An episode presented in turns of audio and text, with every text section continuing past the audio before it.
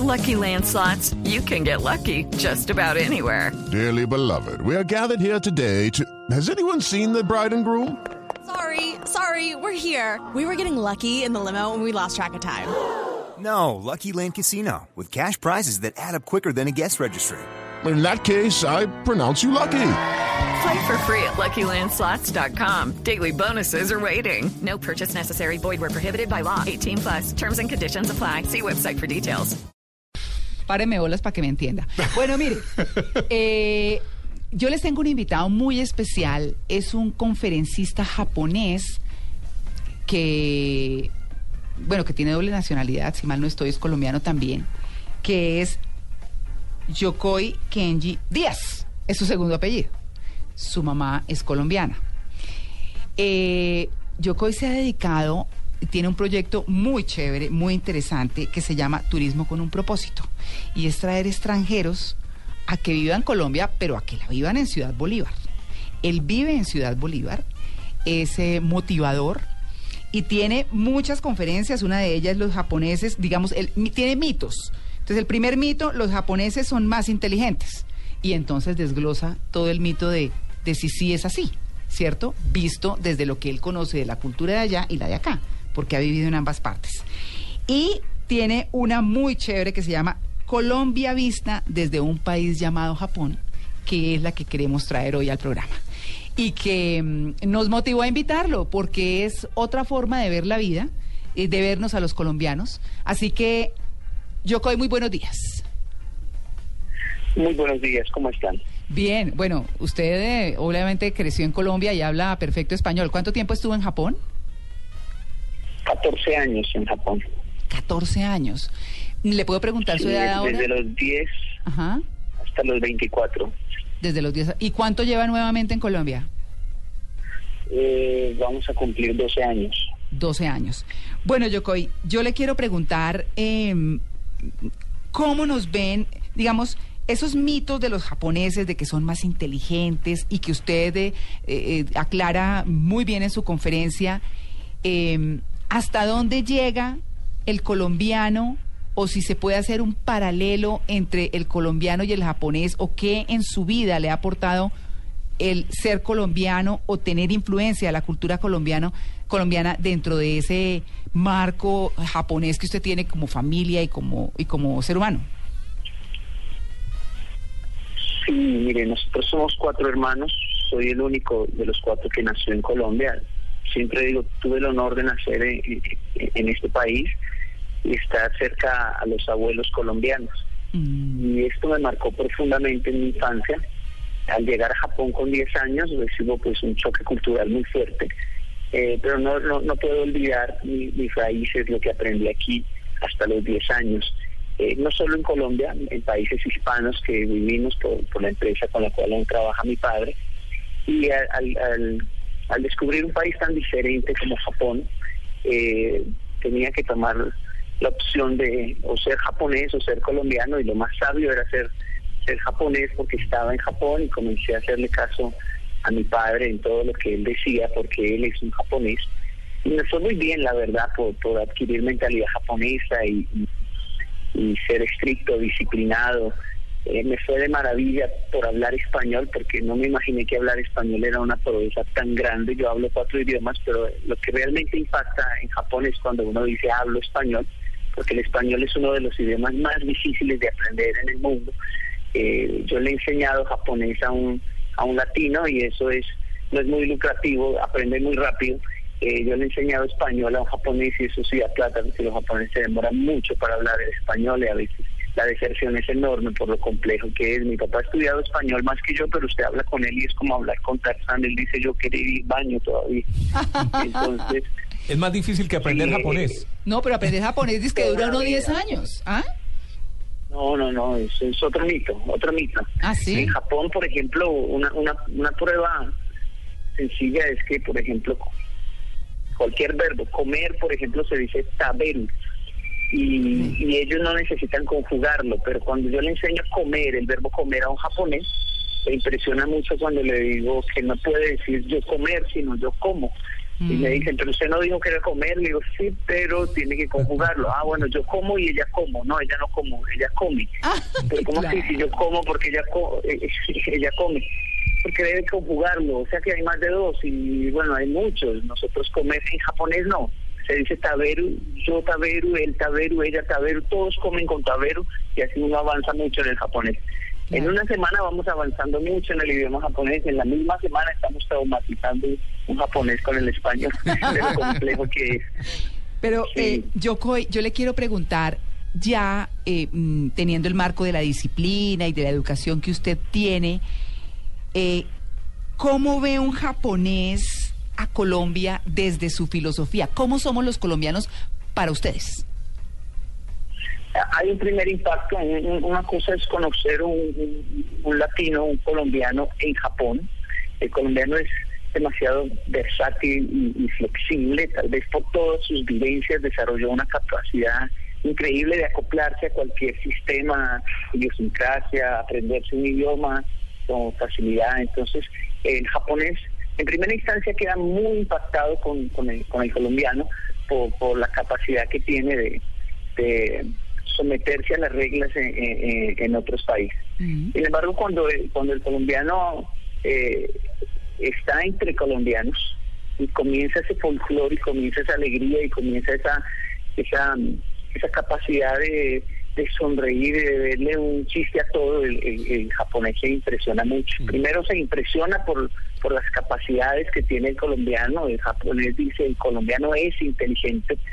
Eh, el, colombiano llega a Japón pensando que va a encontrar una raza muy inteligente y que va a aprender mucho y cuando llega a Japón descubre que, que tiene mucho que enseñar. Uno de los casos eh, que presencié en, mi adolescencia fue que fui traductor para un médico colombiano que llegó a, Japón a hacer sus, su- como un estudio más, no, un doctorado allí por el tema de la maquinaria que tiene Japón y le dio por hacer un nudo a un, no, no me acuerdo bien, pero era como un apéndice, una, una tripita que tiene un ser humano que hay que hacerle un nudo y él se lo hizo diferente. Todos los, los japoneses se acercaron a mirar y decir, ¿y usted por qué lo hace así? Ah, no, en Colombia lo hacemos de dos, tres formas diferentes. Entonces llamó a todos los médicos, vengan, miren cómo este hombre hace el nudo, suéltalo otra vez, hágalo otra vez. Y todos los japoneses allí mirando, impresionando y decían, no, es más en Colombia. Eh, ¿cómo, ¿Por qué hace el nudo de esa manera? ¿Y cómo es que hay tres formas más? Porque el japonés no hace lo que no está en el libro. Claro. El japonés si no se lo enseñan, no lo hace de ninguna manera. El colombiano se las va inventando y se va inventando más formas y siempre está queriendo ser más creativo. Y bueno, de ahí nace esa frase, ¿no? El que si no lo sabemos, nos la inventamos. Y realmente el médico colombiano superaba a los médicos japoneses también por la capacidad que tenía de, haber visto tantas cosas pesadas en su carrera y que en Colombia, pues la gente, en, perdón, en Japón la gente se muere prácticamente de vieja por lo que el índice de violencia es tan bajo. Claro, claro, por supuesto. Eh, yo, yo eh, eh, siguiendo con esta línea eh, de, cómo nos ven los a, a los colombianos, usted decidió volverse para Colombia y usted está criando a sus hijos en Colombia, pero además los está criando en Ciudad Bolívar. Eh, cuando uno escucha en Bogotá Ciudad Bolívar, que es una zona popular, eh, que es una zona económicamente, mm, digamos, o de personas que tienen dificultades económicas, que también hay delincuencia, que también hay gente buena, que también hay, que es una mezcla muy grande eh, social eh, dentro de esta gran capital que es Bogotá. Eh, ¿Por qué decide usted quedarse ahí y por qué decide eh, criar a sus hijos ahí? ¿Qué tiene Ciudad Bolívar y qué tiene de Colombia esa Ciudad Bolívar tan importante para que usted esté ahí?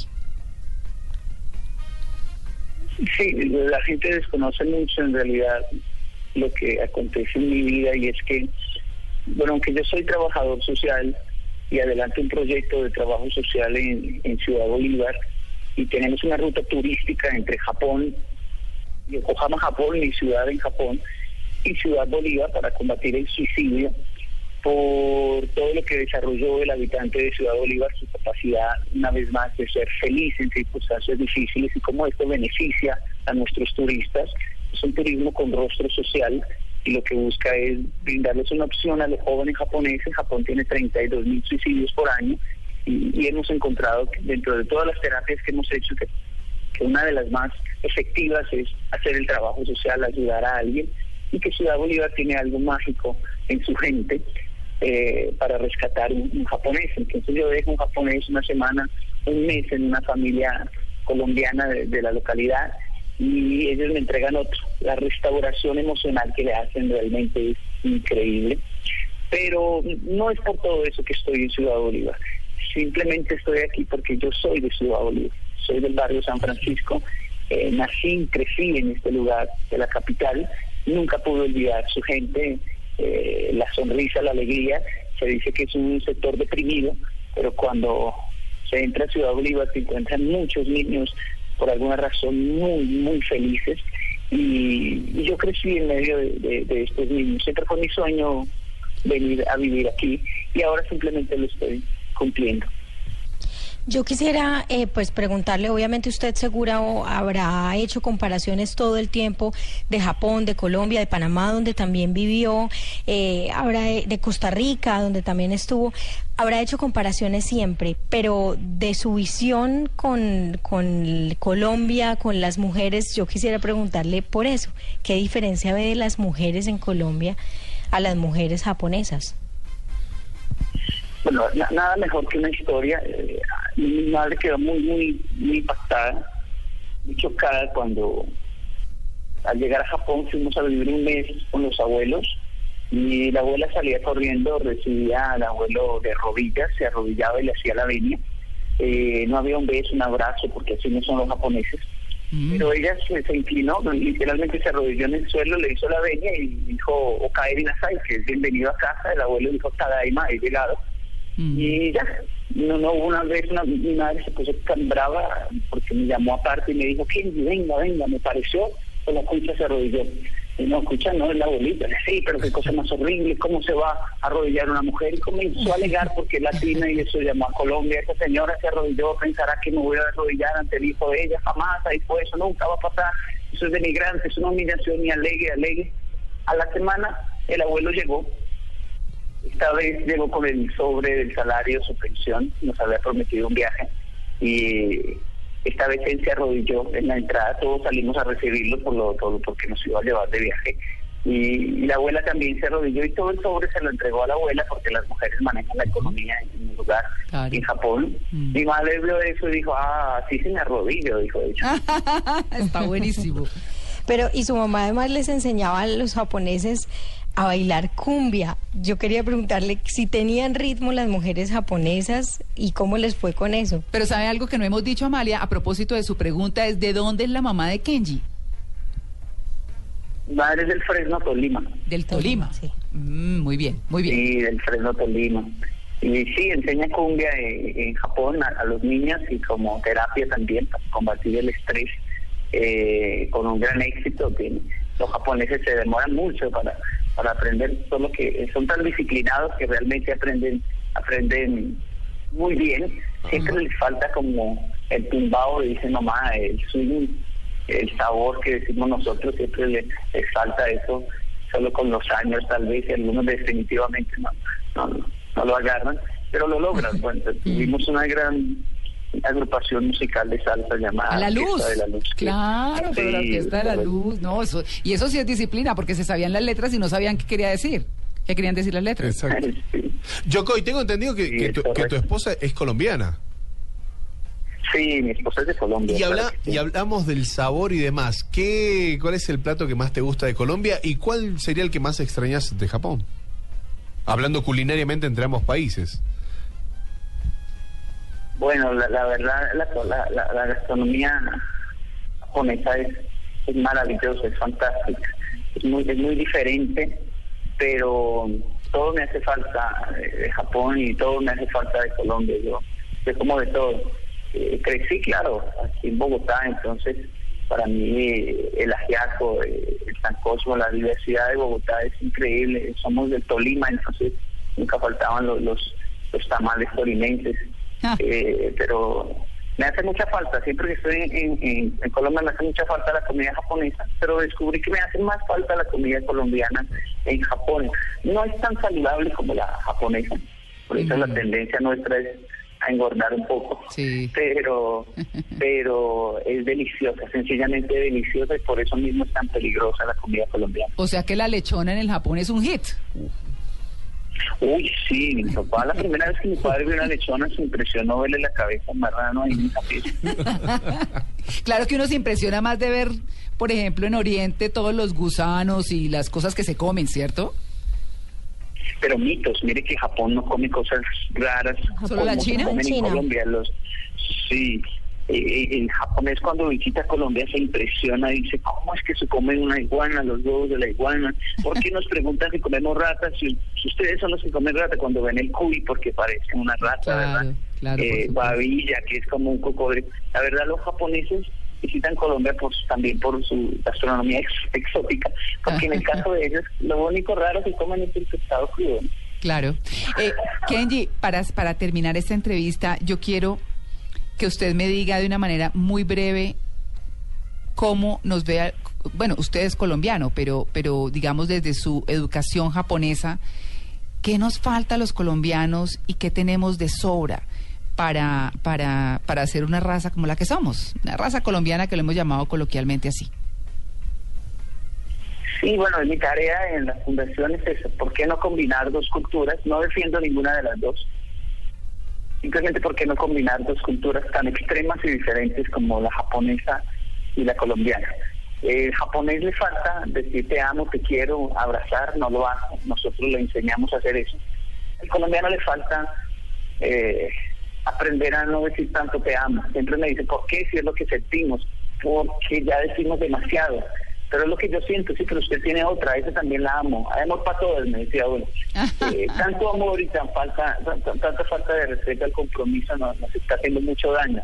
Yo creo que una buena combinación entre esa alegría, esa tenacidad colombiana con la disciplina japonesa sería algo maravilloso.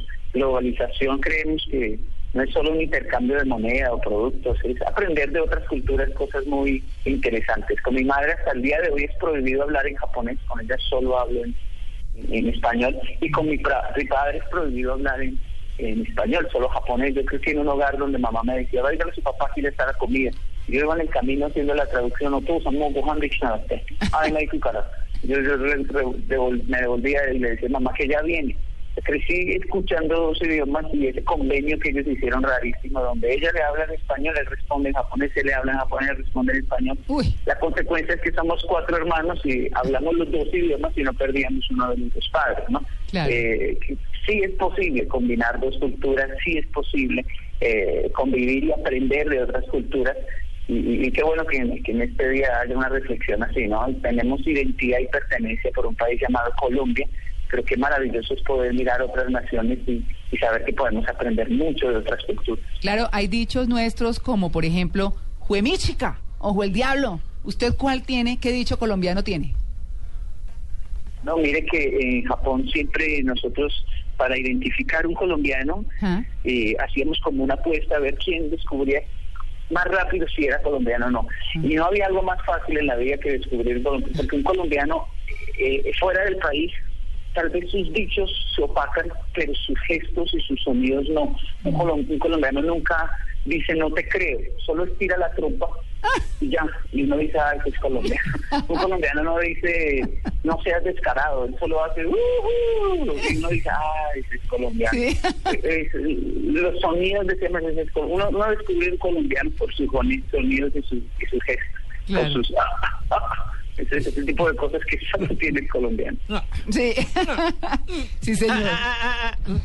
bueno, Que es como el del francés que Exacto. no tiene ni idea qué es. Así, exacto. bueno, pues eh, es Yokoi Kenji Díaz, un japonés colombiano que nos ha enseñado cómo se puede fusionar o se pueden fusionar dos culturas de una manera muy positiva sin perder la identidad tal vez y tal vez de pronto inclinándose un poquito hacia alguna en el caso de él hacia la colombiana pues muchas gracias eh, eh, por aceptar su pues la invitación que le hicimos desde en Blue Jeans de Blue Radio y compartirnos su su experiencia de vida No, el honor es mío. Un saludo a todos los oyentes y eh, siempre será un honor aportar un granito de arena a un país que, que me ha dado. Bueno muchas gracias